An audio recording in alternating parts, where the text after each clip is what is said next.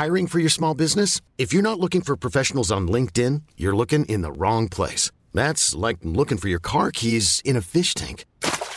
LinkedIn helps you hire professionals you can't find anywhere else, even those who aren't actively searching for a new job but might be open to the perfect role. In a given month, over 70% of LinkedIn users don't even visit other leading job sites. So start looking in the right place. With LinkedIn, you can hire professionals like a professional. Post your free job on linkedin.com slash achieve today. Bienvenue au Balado Urbania.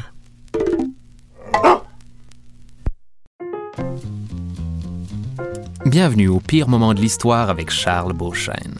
Le podcast où je m'éternise sur les moments les plus sinistres de l'humanité. Chaque épisode, on aborde un sujet différent. Des soldats de la Première Guerre mondiale qui respiraient du pipi pour survivre aux gaz de combat, à l'invention de la guillotine, en passant par toutes sortes d'enfoirés du Moyen Âge qui se pitchaient des paniers en osier remplis de têtes avec la langue sortie. Juste question de vous rappeler à quel point on vit dans un monde terrifiant. Bon, pour ce qui est de l'épisode d'aujourd'hui, euh, par? Vous savez, dans les légendes, les contes, les films de Disney ou Le Seigneur des Anneaux, euh, un archétype de personnage qui revient souvent, c'est celui du méchant conseiller qui s'adonne à être le bras droit d'un bon roi un peu épais, facile à manipuler.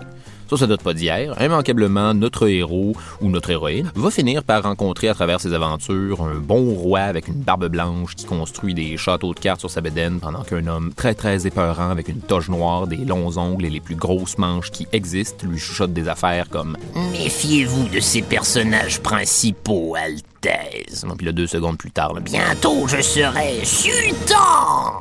Il y a eu entre autres Jafar, Is No Good, euh, Grima Wormtongue dans Le Seigneur des Anneaux les deux tours, Starscream dans les Transformers, euh, Jafar, fois oui, avec sa canne en serpent qui hypnotise. La princesse se mariera avec moi. La princesse se mariera avec...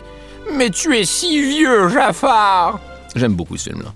Et je suis pas le seul. Le 21e siècle adore ces méchants visirs. L'idée que derrière la façade du pouvoir se cache une sinistre marionnettiste qui tire les ficelles, une présence toxique qui corrompt avec ses paroles hypnotiques, la naïveté d'un souverain plein de bonne volonté mais un peu inapte à la tâche, ben, ça plaît au monde. Vous me voyez venir, dans la fiction, il y a souvent une bonne dose de réalité et croyez-le ou non, tous ces méchants de dessins animés-là sont inspirés d'un seul et unique dude, Rasputin. Allez Wikipédia des photos de sa face, ses yeux sont terrifiants. Ah, parce que oui, il y a des photos de lui. Le gars existait il n'y a pas si longtemps. Envoie générique. Alors, on est en 1905 dans l'Empire russe, euh, à la tête duquel on retrouve Nicolas II, euh, tsar de toutes les Russies. On ne posait pas de questions. À l'époque, il y avait plusieurs Russies et il fallait tous les attraper. Pokémon! Bref, Nicolas II, euh, dernier tsar de la prestigieuse lignée des Romanov, initiée par Pierre le Grand 600 ans auparavant, euh, gouverne d'un gant de fer euh, toutes ces putains de Russie. Or, ce n'est pas un empereur très populaire. De façon générale, le peuple et son entourage ont tendance à trouver que c'est un bébé gâté bourgeois qui gouverne sur le pilote automatique. En tant que chef politique, il est effectivement un peu poche, parce que Nicolas II détestait être empereur. En fait, il aurait préféré être photographe.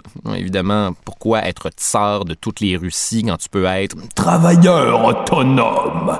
En fait, pour lui, c'est tellement une corvée d'être tsar des Russies à gogo qui dompe fréquemment plusieurs de ses responsabilités sur son épouse, la tsarine Alexandra, qui gouverne à sa place sur un paquet de dossiers pendant qu'il s'amuse à faire de la photographie début 1900 en noir et blanc qui prend deux ans à développer. Le peuple russe va de façon générale trouver ça un peu lâche, étant donné qu'en tant que roi, c'est pas mal juste ça, la description de ta tâche, gouverner. Une autre raison pour laquelle la tsarine n'est pas nécessairement dans un top 5 de concours de popularité de l'époque, c'est que Alexandra est allemande. Et fouillez-moi, en 1905, les gens se méfiaient déjà des Allemands. On est en 1905. Hitler avait 16 ans. Désolé, je m'égare, mais quand vous aurez le temps, euh, amusez-vous à imaginer Hitler adolescent. Ach nein, il faut absolument que je perde ma virginité avant das Ball définissant. Détail dark. Une autre raison pour laquelle la tsarine n'est pas super populaire, cette fois-ci aux yeux même de la grande famille impériale de grands-ducs avec des chests pleins de médailles et des moustaches funky, c'est qu'elle a transmis à son fils, le tsarevitch Alexis, héritier du trône des Russies pour des fous puis des fins, une maladie héréditaire, l'hémophilie. Et ça, en gros, l'hémophilie, ça veut dire que tes plaies se cicatrisent juste pas. Tu fais juste saigner pendant 6 heures, puis grosso modo, à tout moment, tu peux mourir d'un contact un peu trop rock'n'roll avec une poignée de porte. Bon, là, j'en entends déjà me dire, oui, mais c'est pas juste ça, c'est pas la faute de la tsarine. Je veux une maladie héréditaire, ça se transmet à deux. Mais non, l'hémophilie est en fait liée au chromosome X, donc transmis directement par la mère. Et ils savaient ça à l'époque, car on se le rappelle, ça se passe il n'y a pas si longtemps que ça. Entre en scène Raspoutine. En 1905, Grigory Raspoutine, c'est un paysan sibérien avec une toge de moine sale qu'il a trouvé dans les vidanges qui fait le tour de la Russie à pied en prêchant un genre d'interprétation personnelle broche à foin de la religion dans laquelle il faut faire des orgies avec un maximum de personnes pour ensuite utiliser ça comme raison de s'excuser à Dieu. Parce que Dieu aime vraiment ça, voir les gens s'excuser, mais dans les faits, c'est juste une excuse pour faire des orgies. Inutile de vous dire qu'il est très populaire. C'est un, euh, et je cite, saint homme autoproclamé. Aucune raison que ça tourne mal. On lui attribue des pouvoirs magiques, des dons de guérisseur miraculeux, la faculté de voir dans le futur. Mais ce qui me fascine personnellement, c'est surtout ces deux gros yeux rentrés beaucoup trop profondément dans leurs orbites et qu'on dit capables d'hypnose. Sérieusement, Google l'image Rasputin, ses, ses yeux sont à glacer le sang. On dirait toujours qu'il est en colère d'avoir envie de coucher avec toi. Mais comment un simple paysan sibérien est-il devenu une sorte d'illuminé religieux qui changera à jamais la destinée de la maison des Romanov? Eh bien, c'est ce que je vais vous apprendre dans Les aventures du jeune Rasputin ou Rasputin Begins. Grigory Yefimovitch Rasputin est donc né en 1869 dans le village de Pokrovskoye, en plein cul de la Sibérie. Seul enfant survivant d'une famille de huit, holy shit. Son enfance est un véritable trou noir pour les historiens parce que personne en Sibérie ne s'est véritablement occupé de prendre des notes sur ce que faisait le petit Rasputin. On devine cependant qu'il était très possiblement illettré, étant donné que, ne nous le cachons pas, c'est un paysan en Sibérie. Il a d'autres problèmes. Mais comment voulez-vous faire pousser les carottes dans ce climat de merde? En 1886, il rencontre une autre paysanne sibérienne, euh, Praskovia Dubrovina, et il la marie et lui fait sept enfants. Trois survivront. En 1897, Rasputin fait un bad trip existentiel et renoue avec la religion. Il devient ce qu'on appelle un stranik, une sorte de pèlerin voyageur, et quitte sa famille pour aller visiter tous les lieux saints orthodoxes russes. Pendant ses voyages, il prend résidence dans un monastère où il se découvrira une fascination pour les euh, starets, des espèces de vieux sages orthodoxes russes qui n'étaient pas appointés par l'Église, mais reconnus par la population comme étant euh, touchés par Dieu ou encore en relation intime avec Dieu. Merde. Ce qui leur permettrait d'accomplir des, des miracles. Rasputin veut vraiment devenir un starets, euh, mais il décide néanmoins de quitter le monastère parce qu'apparemment, il n'était pas d'accord avec le fait qu'on y pratique l'homosexualité. Rasputin revient donc dans son village natal transformé. Il est maintenant straight edge, végétarien et ne boit plus, ce qui va quand même pas l'empêcher de devenir le gourou de son propre groupe de disciples qui le regardaient se faire donner son bain par des femmes dans une chapelle improvisée, wait for it, dans le sous-sol chez son père. Ouais, je sais que ça sonne comme un gag, mais c'est vraiment ce qui s'est passé. Rasputin était retourné habiter chez ses parents. Raspoupou, j'ai fait du borsch. Maman, j'essaie d'être le chef d'un culte.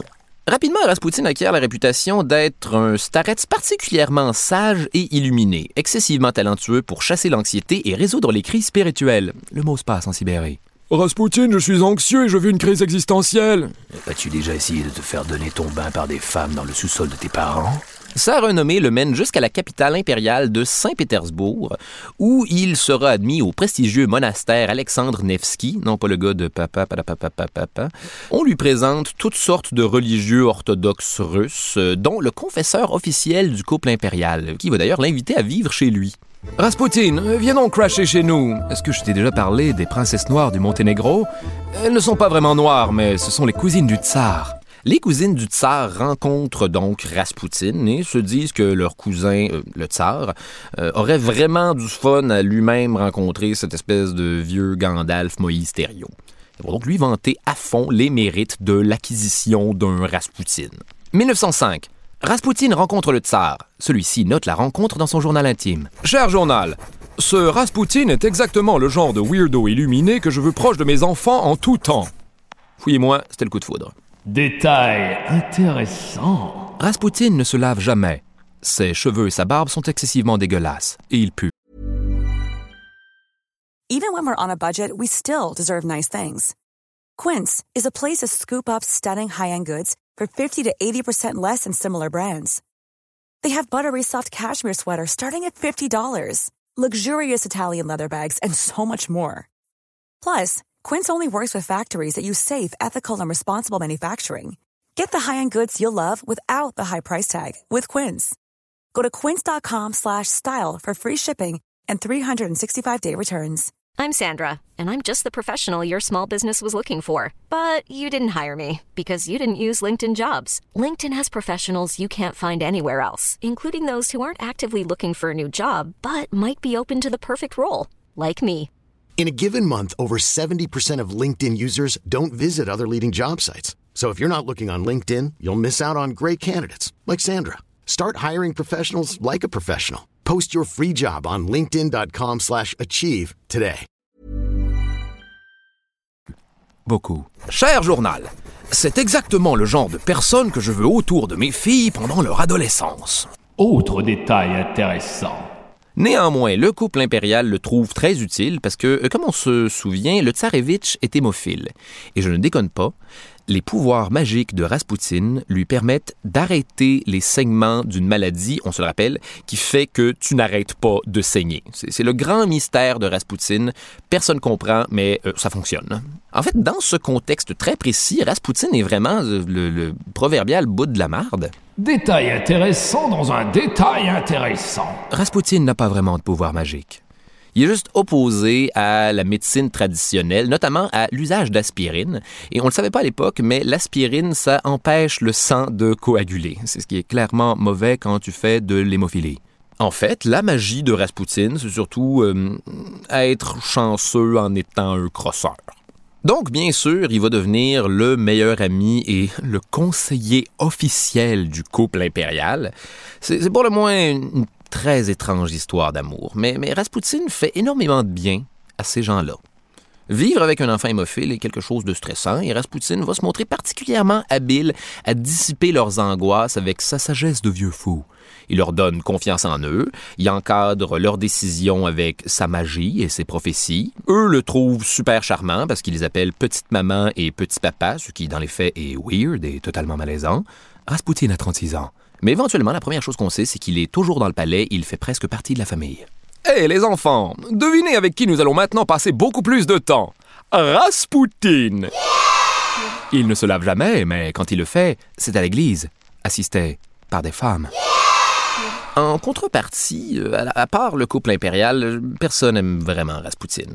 De façon générale, je vous dirais que les gens ont l'air de trouver que c'est un gros sorcier gourou épeurant qui chuchote dans l'oreille du roi avec des yeux en spirale. Et les gens ne kiffaient pas ce genre de leadership. Malheureusement pour eux, difficile de se débarrasser de Raspoutine. Pendant plusieurs années, ce qui va se passer, c'est ça.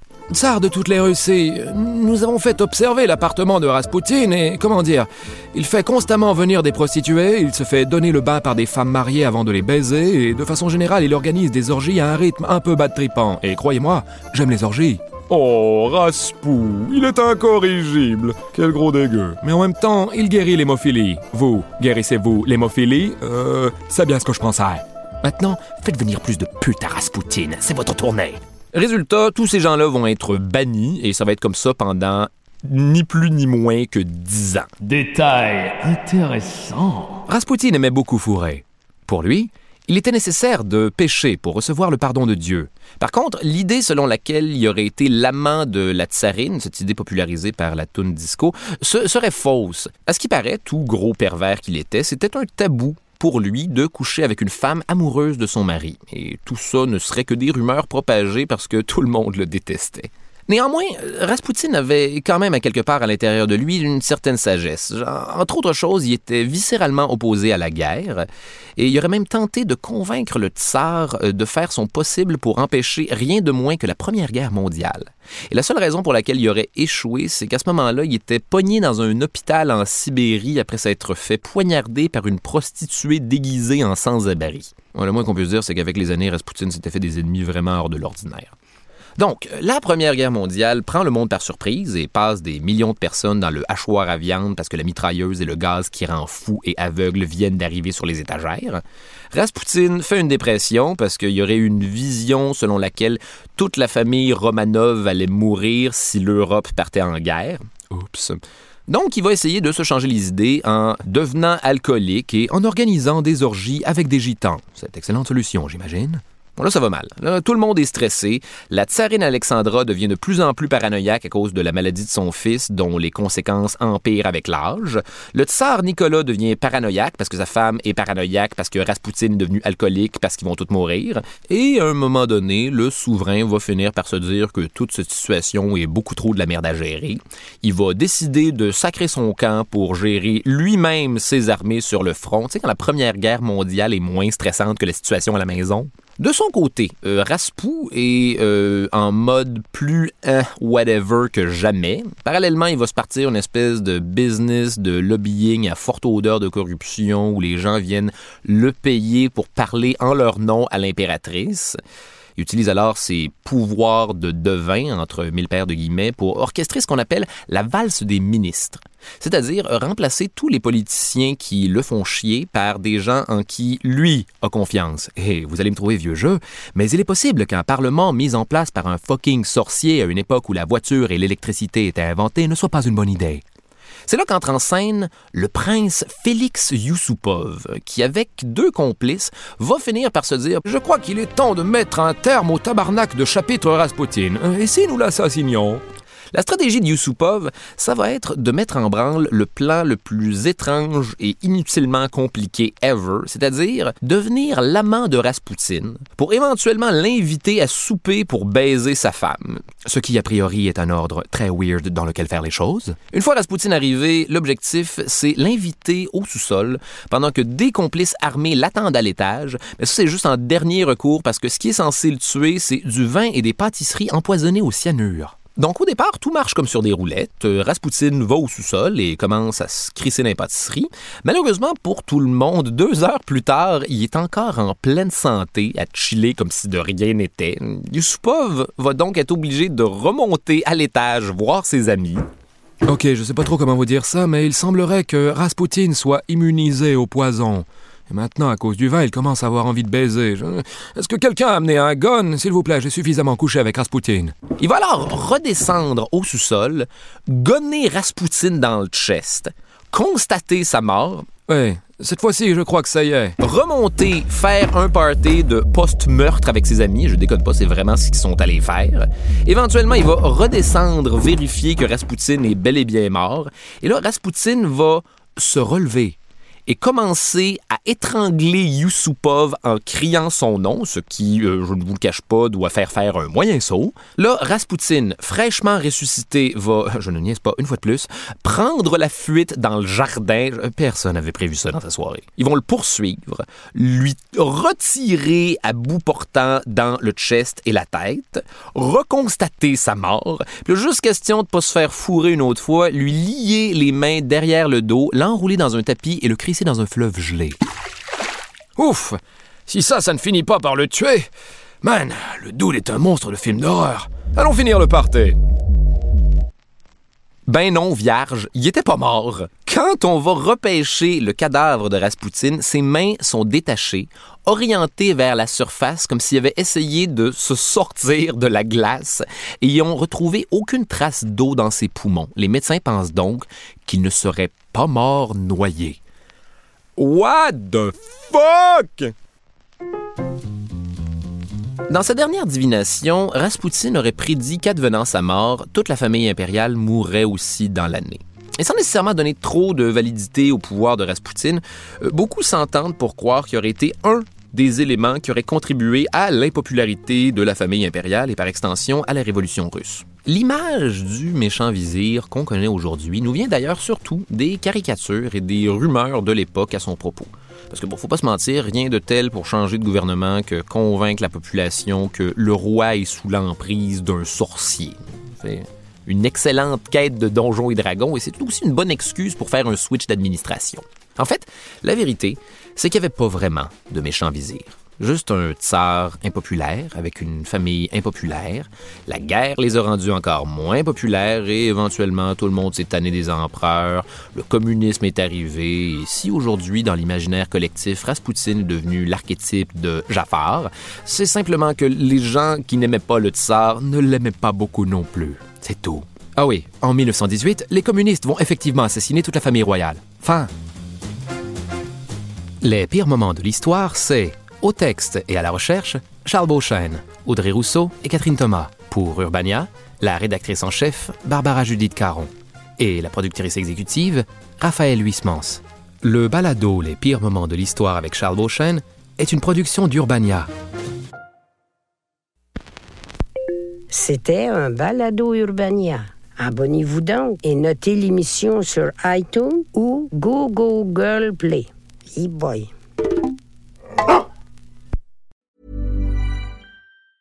Planning for your next trip? Elevate your travel style with Quince. Quince has all the jet setting essentials you'll want for your next getaway, like European linen, premium luggage options, buttery soft Italian leather bags, and so much more. And it's all priced at 50 to 80% less than similar brands. Plus, Quince only works with factories that use safe and ethical manufacturing practices. Pack your bags with high-quality essentials you'll be wearing for vacations to come with Quince. Go to quince.com slash trip for free shipping and 365-day returns.